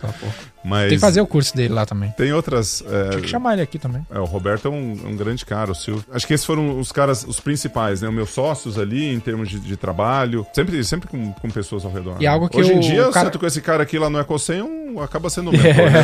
As pessoas, nesses masterminds aí que você participa, e você senta numa mesa, você fala, cara, que loucura. Tu tá sempre buscando, né? um- Uma nova sempre ponto de vista. buscando, Sempre buscando e sempre desenvolvendo, sempre... Algumas vezes você fica um pouco aflito, né? Você escuta muita coisa, tem muita verdade, deve ter muita mentira também que é Total. contado. Tem que ter senso crítico, assim, né? né? Tem que ser Filtrar. cético. E aí? Esse é o lance de ser cientista, tem que ser cético, né, na parada. Tem que Porra, ser faz cético. sentido, dialética, pô, trabalhar uma ideia antes de botar em prática, não. E no mundo de hoje tem muita espuma por causa do lance da mídia. Então tem muita gente que tem mídia, e aí por ter mídia, a pessoa, aí vem o viés, né, da autoridade, não, esse cara tem mídia, então o que ele fala deve ser verdade, ou deve ser assertivo. É. Porra, não necessariamente é, velho. O cara construir audiência não tem a ver necessariamente com a competência dele saber alguma coisa sobre a Pode tua ser um bom- vida e do pode teu ser- negócio. Pode ser um bom comunicador, né? Ele pode ser um bom consultor de audiência, que é uma história. Agora, outra história é gerenciar uma rede de academias licenciadas, uma metodologia, é outra fita, outro negócio, ter trouxendo funcionário. Tanto que eu sempre olhei pra isso, velho, e pensava comigo, os melhores caras do meu setor são desconhecidos, né? Tu pode pegar o gestor lá, o CMO da XP, ninguém conhece. Perfeito. O cara é um puta, puta CMO, um dos melhores marqueteiros do Brasil, e ele tem zero seguidores, talvez nem Instagram tenha. Salve, salve, Lisanto. Não, 600, é, um 700. outro, é um outro objetivo de vida, né? É isso. E, e se esse cara quiser sair e quiser se tornar conhecido, pode ser que ele seja técnico demais, ninguém vai se interessar no qual você não consegue são, apalpar. são skills diferentes. Tem que ser cético, fazer essa. Pô, será que esse cara é o melhor cara da pitaco ou ele só construiu audiência? A audiência é importante pra mim? Outra história. É, dependendo do negócio que você tá, a audiência é fundamental. Como que surgiu a ideia do, da metodologia? A gente estudou muito dois modelos de negócio, né? Um que estava no nosso mercado de fitness, que é uma empresa chamada Les Mills, que é uma empresa Só um detalhe aqui, só um detalhe aqui. Tu deve ter tido um problema antes, né? Que é tu não quis abrir mais academias. Uhum. Tu tinha duas academias, tu tinha a opção de abrir, virar Smart Fit, abrir 200 mil academias. É, é, no- tu se no- deparou com esse problema em algum, ou com esse questionamento em algum momento. Eu me deparei com esse momento mais tarde na minha carreira empreendedora. No começo eu tinha duas unidades e a gente viu uma forma mais rápida de escalar, mas a gente queria continuar com o crescimento das nossas unidades próprias. Tá. E aí que tu foi buscar a metodologia mais Não, a- escalável. a- então, a metodologia a gente foi buscar antes, que a gente ainda tinha o objetivo de ter mais unidades, de Tá. a- algumas A dezenas de metodologia era unidades. pra ti mesmo, não era pra vender a metodologia, não, licenciar era, ninguém. Não, era pra licenciar. Ah, não, Não, aí eu vou falar já da dor. O que, que a gente estava imaginando? A gente tem duas unidades, a gente precisa de uma empresa que controle todo o método, toda a construção do nosso negócio para a gente ser um fornecedor para nós mesmos. Onde uma empresa forneça um trabalho pedagógico, ações comerciais, ações de marketing, ações de gestão de piscina. Então a gente cria uma empresa, como se fosse um spin-off de dentro da, da Claro, nossa própria claro. unidade, e ofereça o serviço para as unidades que a gente tem. Um ecossistema. Isso, um ecossistema. Então, quando a gente oferece para duas unidades, que foi como- quando a gente começou, a gente pode oferecer para mais. Então, a gente chegou a ter 450 pré-pandemia e agora nosso legal. mercado sofreu pra cacete, né? E a gente volta agora com outro modelo. Então, esse foi o primeiro passo. Então, pra gente desenvolver um negócio como esse, pra onde a gente vai? Quais são os benchmarks do nosso negócio? O primeiro foi Les Mills, que é uma empresa de fitness, aulas coreografadas, que aqui era representado pela Body Systems, né? O Paulinho aqui, ó, não sei se vocês conhecem, você que teve no, no meio é, que é do Evo, inclusive, né? É, hoje está num outro segmento. Era um negócio que escalava-se absurdamente. O cara eh, credenciava professores e a unidade, a academia, credenciava pela Body Systems para pegar os professores para dar aulas coreografadas da Body Systems. Então, é um modelo fantástico. A gente estudou isso e a gente estudou o grupo positivo, né? A- a- os meus sócios são de Curitiba, inclusive, você estava falando que você passou lá. Uhum. As unidades iniciais começaram em Curitiba porque meus sócios eram de lá, um, principalmente um que nadou comigo. Então eu estava nadando e abrindo o negócio, onde que a gente vai fazer? Perto de onde o cara que tá mais na operação, que era o Renato Ramalho, né? Que era meu sócio que a gente iniciou. E a hora que a gente viu o modelo do positivo, né? Apostilas, um método de ensino, a gente vê um negócio do nosso setor, a gente imaginou como que a gente junta essas duas coisas aqui e faz o negócio acontecer. Interessante, cara. Então a gente criou um processo pedagógico que tem a cara do produto em relação a como você faz essa entrega e depois você cria todas as áreas de desenvolvimento do negócio. Então Legal. você tem que vender isso, né? A parte comercial é uma parte duríssima de fazer, né? A gente pensou que a gente ia abrir o negócio, é legal. Não, vamos abrir isso aqui, o mercado tá precisando, não, tem, não existe É isso. sempre assim, né? Todo mundo vai Sempre uma querer. ideia incrível, Vamos né? tirar pedido, né? Aí a gente divulgou. Puf, divulgamos, né? Passamos três fax, né, na época. Que, que nem sabe que é contratou fax, ô, V4, Gustavo. pô? Não contratou V4? Não contratou, tinha, não né, tinha cara? V4 na época. Aí a gente passou uns 3, 4 fax, fez umas 3, 4 ligação do StarTAC lá, né? Da Ultralight, lembra daquela? Alguém tá viajando. Cinco Ah, fichas. aqui. Cinco fichas no orelhão, fazendo umas ligações. Aí, ó, lançamos. O orelhão tá chegando na minha época aí. Puta lançamento que a gente fez naquela época, né? Depois a gente fala mais sobre isso. E aí ninguém queria. Ninguém queria. Assim, ninguém tá ligando, né? E a gente viu que a prospecção é, ia ser bem diferente do que a gente tinha imaginado. Aí foco no outbound total, né? Naquela época, assim, é ligação, marca visita, vai só. Tinha inbound, nada disso, né? O tráfego, assim, era completamente diferente. E a gente começou a fazer isso Isso era o quê? 2008? 2006? Dois- Vou escutar isso agora. 2005. em 2005. Pô, cara, não tinha nem Facebook, velho. Não, 2000, o Facebook começou em 2006, né? É, Acho que foi. 2006, E foi pegar 2008, 2009. 2005 então, eu tinha 5 anos, tava começando a trabalhar com o Dene. então, um outro momento. Então, No aí- bar, né, Gui? No Servindo bar, cerveja. daí, a gente também teve o bar lá, pô. Ó, Mas tem esse Gui, o Gui então. servia cerveja no bar com 12 anos, cara. É, uns 11 anos. Hoje eu Foi que penso eu aprendi assim, cara, devia cerveja. ser mó estranho, né? O cara olhar moleque 12 anos servindo cerveja no bar, Que foda. legal. Então foi uma construção dessa. Mas como aí. que é o modelo de negócio do, da, do licenciamento? Qual era o pitch O pitch pra, pra minha academia? pra sua academia? é, Então, o assim, público era a- academia, só dando contexto pra galera, né? Eu tinha uma academia, tinha piscina, aí vem o Gustavo com esse pitch aí. Eu quero solucionar o, um problema de gestão aquática do seu negócio. Mas eu não tenho piscina. Não, mas isso eu não vou te prospectar. Aí meu pitch já foi pro lado da lá.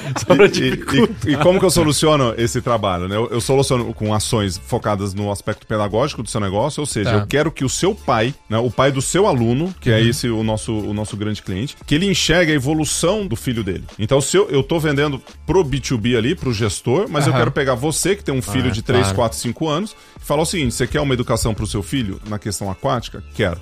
Como que eu vou fazer isso? Através de um processo como esse aqui, todo desenhado.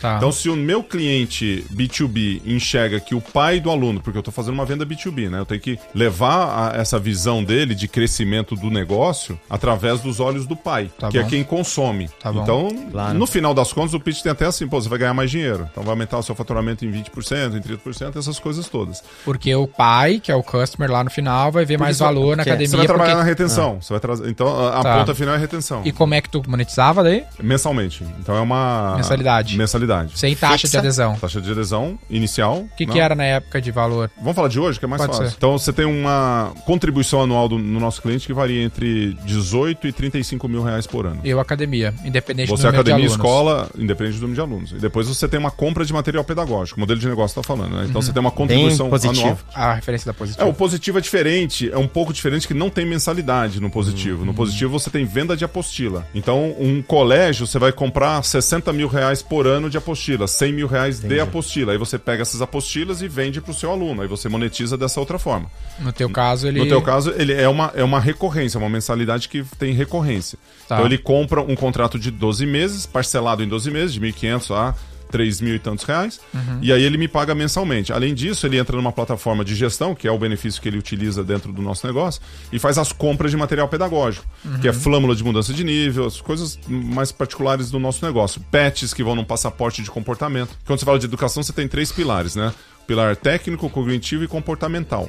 Então, se você tem filhos pequenos, ele precisa desenvolver essas três habilidades aqui para que ele possa ser um ser humano mais completo, que o técnico é um deles. E aí, nesses outros, o comportamental e no Cognitivo. e no cognitivo, é onde vai ter os desenvolvimentos aqui da criança. Legal. Então ele me bom. paga mensalmente, né? Ele, ele investe mensalmente no nosso negócio, ele Tá. compra materiais pedagógicos e ele investe na educação dos professores. Tá, e aí o professor que vai aplicar a metodologia, ele fazia uma- um processo de formação. Isso. E ele tem a chance de rodar? Tem, tem. Nota 7. Tá. E aí se. Como é que tu controlava Mas a é qualidade depois que tava lá com a tua marca? É, esse é o nosso grande problema, né? O controle de qualidade ele é feito através da utilização da nossa plataforma. Então, se o professor está avaliando e ele está fazendo o trabalho que ele precisa fazer dentro da nossa plataforma, esse é o primeiro indicador. Tá bom. Eu não consigo visualizar e eu dou ferramentas para os meus clientes fazerem isso. Eu não consigo ver se o professor ele é bom ou ele é ruim. Mas eu, tu não tem o, eu- o eu enxer- pai dando avaliação? Pai dando não, NPS, o- por exemplo? o- ah, isso é da academia. E cada um tem seu processo. E cada tu nunca- academia- Não, o, o É. processo é o, é o meu. É o dele. Eu, eu tenho o NPS com os meus clientes. Claro. Então, Sim. com o cliente do meu cliente, isso quem faz é o. é Mas tu não tem o caso do cliente, o pai, ir lá e reclamar pra ti que comprou porque era a metodologia Gustavo Isso, Borges. isso acontece com uma certa frequência, mas não é uma coisa exagerada. Normalmente a reclamação ela, do pai, ele vai pra academia onde ele tá, Tá. utilizando o E método. tu nunca pensou. Aí ele pode falar o seguinte, pô, você deixou essa, essa academia aqui safada ser a franqueada, né? Que chama de franquia em vez de licenciamento. Como se eu tivesse ingerência no negócio, né? Então, assim, e aí o que que a gente faz? A gente entra lá no nosso grupo de CS e vê o que, que tá acontecendo e ajuda a e resolver o problema, Ah, o customer a care. né? resolver o problema. Tu nunca pensou em criar uma. Até onde eu sei, não, não tem, né? Até porque a gente atendia várias academias. Uma plataforma na qual tu captaria os pais e Hum. direcionaria para as academias, como o. Gerador de lead. É como as OT, OTAs, que é? Ó, Booking, agências né? de- Pô, Pensar, a gente pensou. Online Digital Agents. Quando a gente pensou nesse formato, a gente utilizou, se eu não me engano, na, na época a gente estava utilizando. Eu vou, eu vou lembrar do nome, né? E a gente, o que, que a gente fez? A gente tem que fazer uma landing. A gente não fez da maneira correta, mas o nosso pensamento era: faz uma landing page para cada um dos clientes.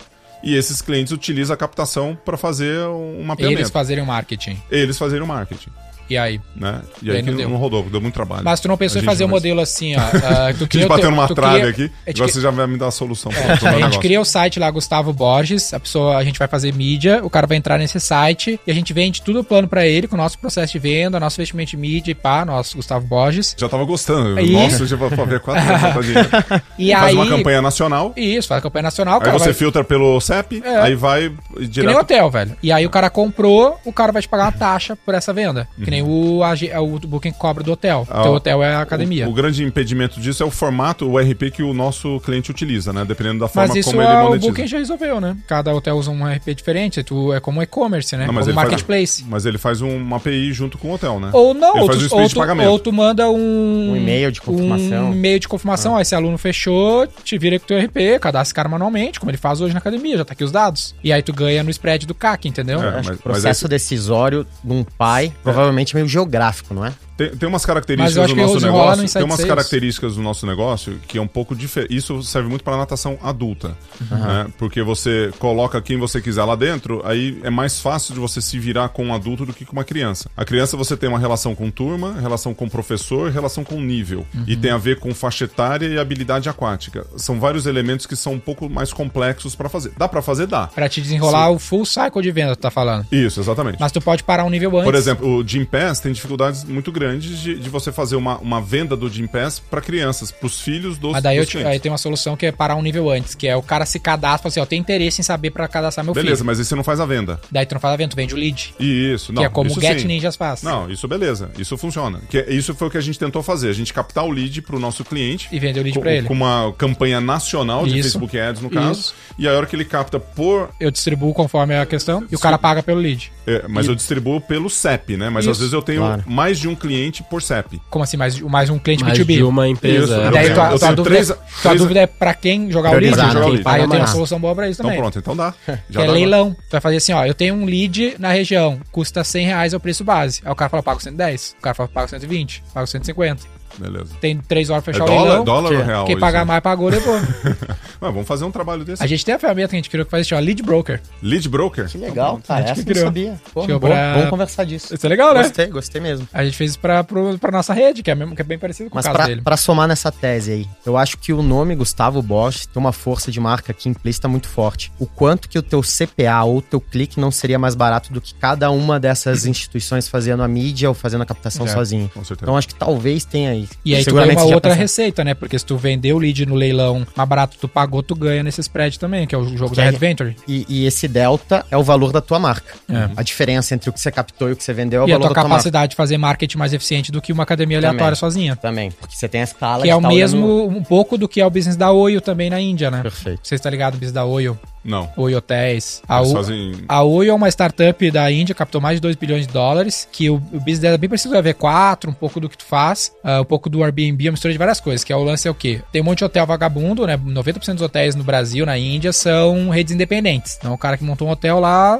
sozinho. E aí, o, existe uma despadronização, a mesma história das academias. Cada um faz uma parada e pro cliente, puta, velho, será que essa academia é boa? Não sei. E aí, o que, que a Oyo fez? Ela criou a marca, Oyo, que ela vai lá e padroniza o cara e ele vira uma franquia, mesmo negócio. Só que ela tem a máquina de venda também, que é o site dela, lá que tu vai lá, Oyo, reserva teu hotel que nem no Booking, só que é tudo da Oyo com o mínimo padrão que a Oyo criou.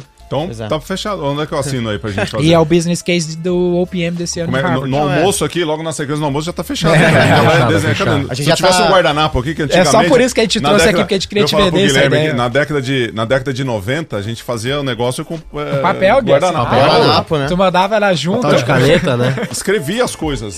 Ah, não, Reconhecimento de firma, assim. vê, o né? cara mais velho é isso aí. né? Reconhecimento de firma é sacanagem.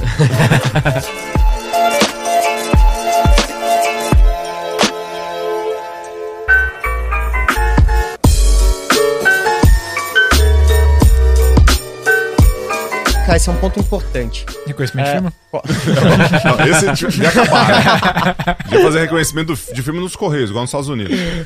É, o quanto que vocês veem de incremento de matrícula a partir do momento que a academia implementa o, modelo Gustavo Bosch? Essa métrica, eu, tenho alguns. Eu faço análise de caso, né? Eu não tenho uma métrica do mercado quanto que eu faço. Esse é um problema que eu enfrento. Perfeito. Então, por exemplo, eu não tenho acesso aos números do meu cliente. Então, ele não é uma franquia, eu não sei quanto que ele vendeu, quanto que ele fez, o que, que ele está fazendo. Eu sei o que ele está implementando em relação ao trabalho.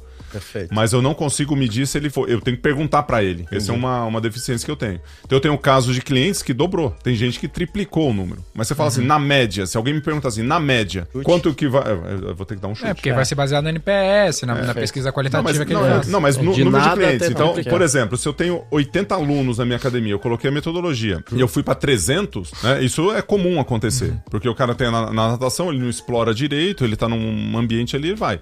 Agora, se eu chegar para ele e falar assim: olha, se você comprar a metodologia, eu vou aumentar em 30% o seu negócio, eu posso estar falando de uma grande aberração, porque tem gente que entra lá com 500 e aumenta 100 e tá legal. É, Foi sim. de Que 20. não é 30%, Não, mas, mas já tá ótimo, né? Não, é Mas isso. vocês Ma- Mas, o que eu falo assim, ó, nesse caso, um cliente parecido com o seu, aconteceu Claro, isso. Então é claro. muito Padrão, mais padrão. desse.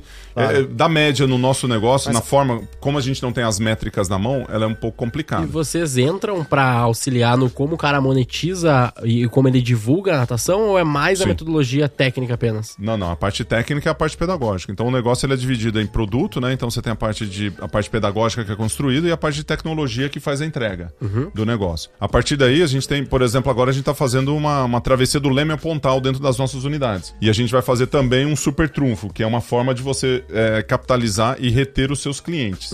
E se você tem um- a- as ações de marketing dentro, então você está falando de criança de 3, 4, 5 anos. Não é uma ação de marketing que é puramente digital. É uma ação de marketing que o cara pega lá. Sabe o que é super trunfo? Não tô falando. Não, Antigo. achei que era um nome, Super que marca. vai, acho que vai até a minha, lá, até a minha idade. Super trunfo, cara. Vocês não sabem o que é isso. Super trunfo é o seguinte: eram umas cartas que você tinha avião, tinha carro, tinha não sei o que, e cada um tinha cinco itens de potência. Então a velocidade. Aí a Ferrari ganhava do, do Lamborghini, a Lamborghini ganhava do não sei o que. Isso era o super trunfo. É, Os jovens joguinho. É jogavam tipo, é equivalente ao Cara, Coringa, gente- eu acho. Mas jogava gente- com cartinhas no celular?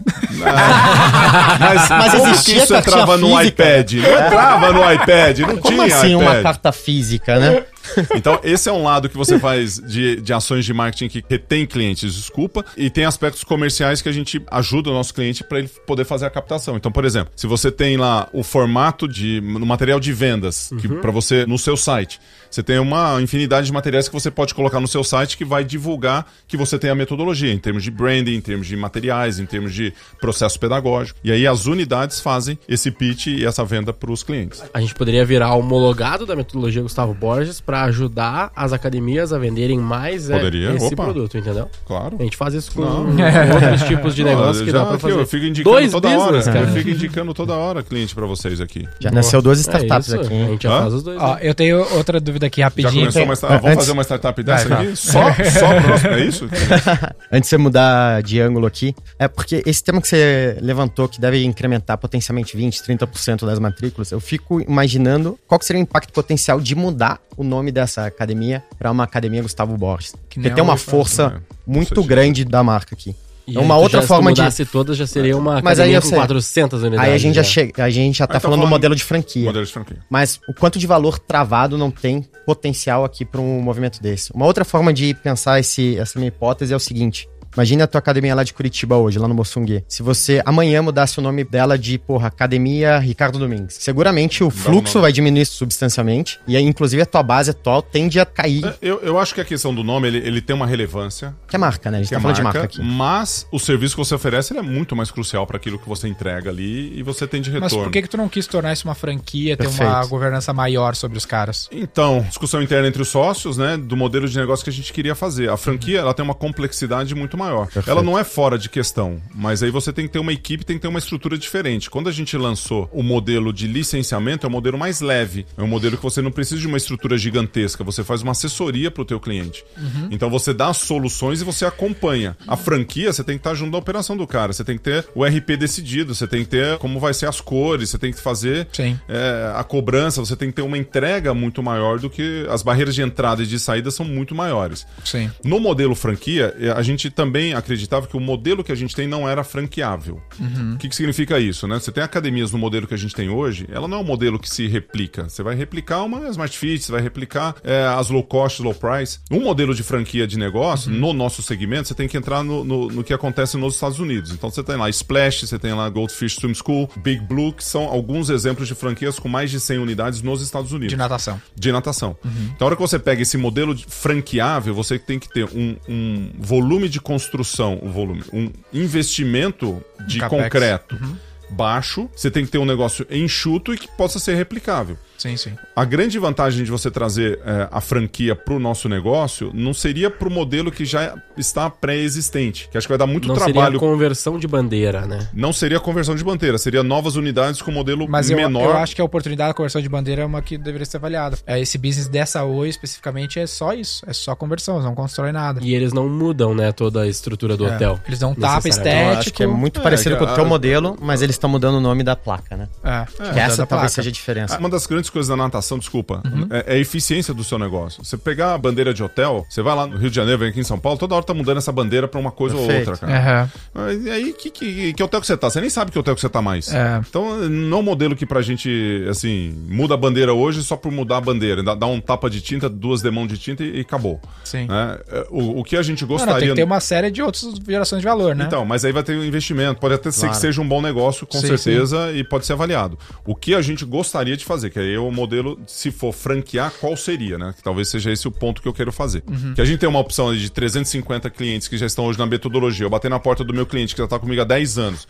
Falar o seguinte, ó, aqui tá virar a bandeira. E vai ser o seguinte, ó, a tintura é essa, o nome é esse, o negócio é esse aqui. Tá. É mais fácil, uma barreira de entrada menor do que eu fazer lá ir na feira da, Da BF. da BF, botar um standzinho, os caras tá passando um empresário lá do agronegócio de Campo Grande e fala assim: ó, isso aqui vai muito bem pra minha esposa. Ou pro meu filho. Perfeito. Porque ele faz educação física. Beleza, quanto custa isso aqui? Um milhão e meio de, de reais você constrói. Tem 800 metros quadrados, a piscina é essa, o fornecedor é esse e tal. O cara põe. Então, esse aí tem que ver o que, que é melhor. O cara colocar um milhão e meio numa reforma, que talvez dinheiro que ele tem ou não tenha, pode ser um outro modelo. Ou você ter um modelo eficiente, já construído, porque o grande problema, nosso negócio, nosso segmento, não é um segmento que dá 30, 40, 50% de resultado. O negócio é 15%, 12%. Se o cara tá no Simples Nacional, ele vai ter um pouco mais. Se ele é barriga de balcão, um pouco mais. Então é um mercado que difícil, com, com margens parecido com indústria quase, né? Sim. E a gente é Opera no limite. Complexo. Pô, e se você é um empresário que já tem mais unidades, que é o meu caso, você tá na. eh, vai pro lucro real, Sim, putz, ou no presumido, você tá ferrado. Ah, A bom. pressão é muito grande. tu teve uma transição ali na, na transição de player para coach, de gerenciar a si mesmo para gerenciar os outros, que é um grande desafio para todo mundo que faça a transição, né, de player para cap para coach. O cara, pô, tá, meu, eu sou atleta, eu eu comigo mesmo, eu vou resolver meus problemas. E aí tu passa para essa transição de que, cara, porra, agora eu não faço nada, o meu resultado vem todo através do trabalho dos outros. E aí tu entra numa loucura de, caralho, o cara não faz, aí tu entra todo no papo do outro podcast, né, do cara perder o controle, reagir mal com as pessoas e ter que desenvolver uma porrada de outras soft skills. Como foi pra ti essa transição? Olha, eu sempre tive uma habilidade muito boa com as pessoas, né? Você tá falando de soft skills aí. A inteligência emocional ela é fundamental, né? Pra você ser um bom líder. Então, você tem que perceber as coisas, né? Aí a questão do feeling, né? Que você não consegue medir isso, ela é fundamental. É, ao longo da minha carreira, e acho que talvez tenha sido uma. Eu sempre fui muito ponderado, né? Eu acho que vem da formação, vem da minha personalidade e das relações. E eu já fiz vários testes de personalidade junto com os testes, junto com os, com os meus clientes, com, com os meus sócios, né? Pra como a gente se relacionar melhor. Tem DISC, tem HDBI, tem Muito não sei legal. o que, tem Muito cores, aí vai tudo. E um deles mostrou esse equilíbrio, né? Então, sobre o estresse, pra onde que eu vou? né? Eu vou mais pro analítico ou vou mais pra pessoas? Porque se você é um cara mais focado em pessoas, você pode estourar e você é pessoas, estourando, né? Ou você é mais equilibrado quando isso acontece. Então, eu acho que o desenvolvimento, ele veio muito da minha personalidade e de desenvolvimento e entendendo as outras pessoas. Então, eu sou muito... Eu, eu gosto muito de ouvir e gosto muito de delegar. Aham. Eu sei que eu não consigo fazer todas as coisas. Em alguns momentos eu fico um pouco frustrado, né? A gente fica. Se você quer fazer uma, você quer uma coisa de um jeito e ela não acontece, o que, que você faz? Você deixa a curva de, de aprendizado acontecer ali dentro da sua equipe ou você vai lá, pega na tua mão, pega você pra fazer a coisa e resolve? Porque líder resolve, beleza. Se líder resolve, apaga o incêndio e vai. Agora, qual que é o resultado de médio prazo que você vai conseguir com isso, né? Então é, é um desafio gigantesco você ter a habilidade de desenvolver aí as soft skills para que você possa ter é, uma equipe que lidere e que traz resultado pro seu negócio. Esse é o grande Mas tu acha que o lance do esporte te fez ter uma facilidade nessa curva de aprendizado, de se gerenciar os outros? Talvez. Não, porque é um o- esporte o- individual, né? Nem, nem um esporte em equipe, né? É um esporte de equipe. É. Você só executa individualmente ali, igual um Aham. vendedor que tá no campo. Ele tá sozinho? Não. Ele tá Entendi. visitando uma fazenda no agronegócio, mas ele tá representando a BASF, Tá tá, representando a, sei lá o que, a. Chemical e e por aí vai. Não dá pra confundir um atleta que faz um trabalho individual na piscina, o exercício individual de ida e volta ali na, na piscina, do que ele precisa pra construir o resultado que é a equipe. É o coach que a gente mencionou aqui, a nutricionista, é o preparador físico, é o não sei o que tal e, e por aí vai. Quando você vê um jogo de vôlei de futebol, você vê uma engrenagem um pouco mais formada ali pra que o gol saia, pra que o ponto aconteça. Aí na visão das pessoas é, não, o esporte ele é coletivo, Coletivo, né? Mas é, a gente não pode confundir as duas coisas. A, a engrenagem pro resultado do atleta que ele executa ali, assim, todo mundo se prepara para que aquilo aconteça. Então isso é fundamental. Respondendo a tua pergunta, porque você pode estar dentro do vôlei, ser lá o, o líbero ou ser lá o, o ponta de rede, nunca ter nenhuma habilidade para ser um capitão, por exemplo, isso não vai te transformar num bom líder quando você sair ali de dentro do, do campo. Você tem, você tem vários tipos de líderes ali, né? Você tem o cara que fala mais, você tem líderes que são mais que lideram mais pelo exemplo, pessoas que são mais vocais ou não, pessoas que são mais quietas. Eu já fui capitão de time, né? Já fui capitão da equipe de Michigan, da equipe do Brasil. E, e é uma dificuldade muito grande, porque você tem indivíduos ali com egos enormes. E você tem, assim, são pares, né? E, tipo assim, é, é um soldado quase cabo. né? Então, assim, tem o respeito? Tem. Normalmente, às vezes, o, o capitão é aquele lá, o mais medalha, o que tem mais representatividade. Cara, esse cara pode ser não seja o cara, como a gente falou aqui. Aham. Não dá pra você mandar o cara pra cima ali, ser um líder, fazer, agora você é líder. Mas eu não tenho habilidade pra fazer isso. Consigo conversar. E já vi casos também do melhor atleta não ser o líder. Que é ok, tem que ser um cara que tem a habilidade pra fazer isso. Então, dentro do esporte, é, é sim e não pra sua resposta. Porque acho que, no meu caso, na minha experiência pessoal, ajudou. Mas não é uma regra. Você Entendi. desenvolver essa habilidade requer uma, uma decisão sua de querer estar à frente disso. Tem muitas pessoas que são tímidas, chegam a um ponto e falam assim: não, não vou, vou deixar de ser tímido e vou encarar isso aqui, falar em público, Sim, sim, sim. que é um negócio que faz parte. É, né? volta ao que lance que eu tava falando ali do player cap coach, né? Não necessariamente tu vai percorrer essa escada que não existe, pode optar por meu. Na real, eu prefiro ser player mesmo, ou curto o desafio de ser cap, curto o desafio de ser coach, que é um outro desafio do que você sempre Mas isso, player. isso às vezes frustra as pessoas, né? Porque você vê na- nessa linha de sucessão de chegar a algum lugar, né? Como é que você tá ali e você se sente meio estagnado. É. Mas é, o próximo passo é esse, né? É, E se eu não tenho esse próximo passo, independentemente de ser bom ou não, você quer. É. E aí você só vai saber que não deu certo quando você chegou lá e não a tava gente, preparado. a gente zoa na V4 com isso que a gente fala que tu tem que dar um pirulito pro cara. Se o cara não ganhar um pirulitinho, a medalha, ou as empresas muito grandes, clássicas, elas fazem assim: ah, tu é o analista júnior 1, 2, 3. Aí tu é pro analista É a pleno cenourinha, é a 1, cenourinha. 2, Começa a 3. esticar essa esteira, É. né? Porque ele, ele sabe que o cara precisa de um docinho, de um É, pirulito. mas é humano, né? É humano. É o humano. humano precisa de growth. A Ele gente já precisa ter uma percepção de lutou- desenvolvimento. A gente já lutou um pouco contra isso, mas não, não, não dá, assim. A pessoa não vive só do longo prazo. É, tem um salário Mas não tem problema, se o cara não quer, você tem que criar uma cultura de longo prazo, obviamente, o cara tem que ter algo mais ali do que a parte financeira e tudo mais, apesar da parte financeira ser importante. Quem empreende e quem contrata, é, sabe que você vai contratar e você vai perder gente boa, você vai ficar com gente ruim lá, e depois você tem que tirar os caras, e a coisa tem que acontecer. E não pode ficar assim, querendo criar e fazer uma, um negócio assim, putz, parece um Frankenstein pra segurar a galera e, e sabendo que vai perder gente É. boa. Então paga mais já. Total. Aham. né? Quem tá na CLT tem alguns problemas, que tem lá os caras que precisam ganhar a mesma coisa. Em termos de CLT, você não dá equiparação salarial. Né? No PJ dá pra você fazer, mais por me- meritocracia. Fala, Quanto você vai ganhar? Vai ganhar isso, negócio individual, acabou. É Você quer manter o cara, de repente o cara é um bom vendedor, é um bom analista, o cara paga 18 mil, 30 mil reais pro cara estar numa posição que a maioria tá ganhando 10, 5, É. 2. Porque ele é um Porque ele, é, superstar. porque ele é superstar. É isso aí. Em, em tecnologia tem muito disso. Você Tem pega os muito. devs. Pô, o dev, ele, ele tá lá na. É marca no- diretor. Ele tá lá no squad ali, o cara de front ou de back tá ganhando mais do que o líder de mesa lá, que o PMO, que o. PO. É isso mesmo. Total, total, Pô, total. e aí, tá tudo bem. O cara é, é- ele é teu chefe, só que ele ganha o dobro que você. É, porque ele é um Já cap. ganha metade. Ele é um São cap, não necessariamente ele joga melhor. É isso. Ele só faz outra função porque ele sabe fazer outra função. É, e tá, e tá tudo bem nisso. Né? Que é o caso de, de esporte, né? Você vê lá um cara que marca um monte de cesta, É. passa um monte de bola, paga pro cara, meu. Total. Fechou? Boa, Gustavo, bacana. se quiser deixar alguma rede social, Como é que algum ouço canal, como é que a gente sabe, sua descobre mais quero sobre saber você? mais. Bota, é, tudo quanto é- to- todas elas? essas- Bota aí Gustavo Borges, Instagram, Google. Gustavo Borges, LinkedIn. Ah, ó, rede social do, do Instagram, arroba Gustavo.borges. Pronto. Gustavo. Bom. No. LinkedIn, inclusive, pus um negócio do meu filho. Cara, bombou, né? Fala de algoritmo dando certo, meu. É. Eu tripliquei Família- o número de bem, né? seguidores. Vai tripliquei bem, com né? um post. Com um post. Ah, Nunca tinha acontecido de viralizar assim um negócio tão louco. mas o que, que, que, é que teve poderoso, cara. O que que teve demais? Uma foto minha com meu filho quando ele foi campeão brasileiro. No Legal. Troféu Brasil. Mas teve textão. Teve tes- texto médio, não foi nem. foi- não, texto- Despretensioso. não, texto você diz de qualidade ou de extensão? De extensão. De extensão ele não foi um, um texto muito. Mas isso muito- no LinkedIn? No LinkedIn, cara. Caralho. Foi assim, a primeira vez que eu viralizei legal, assim. Eu tinha, não tinha tantos Legal. seguidores assim, mas é uma foto eu e ele sem camisa. Não sei se você vai identificar quem sou eu, quem é o meu filho, tá? Ah, Mas- você tá igualzinho também, né? Tem essa Vou mesmo. procurar aqui. E aí ele teve. Foi muito legal. Aquela semana foi uma semana. Você vê, teve- tinha quase 500 mil impressões nesse post. Cara. 500 mil. Minha é média muito assim é grande. 15, 18, 20, 25 e tal. Essa deu mais de 6 meio milhão. mil likes, né? 6 mil likes, essa aí. e 36 comentários. É, mas isso aí, a hora que dá. As impressões acho que conta, né, no É, LinkedIn. Então, sim. explodiu. Eu tava com 4 mil e poucos seguidores, agora eu tô com quase 12 mil aí, dá uma olhada. Caralho. É muito louco, muito louco. Mas legal, turma que quiser aí, tem canal do YouTube, tem canal do Instagram, LinkedIn. Consultoria de LinkedIn também, né, Gustavo? Oi? É. Consultoria em de LinkedIn também. tal. Frequência, né? Constância. A gente fala muito disso de negócio de trabalho. O cara quanto tá mais- desde 1980 no LinkedIn. Praticamente eu criei o LinkedIn. eu fundei o LinkedIn. Muito bom. Você não tem LinkedIn, né? Eu tenho, pô. Tá. Então tá bom.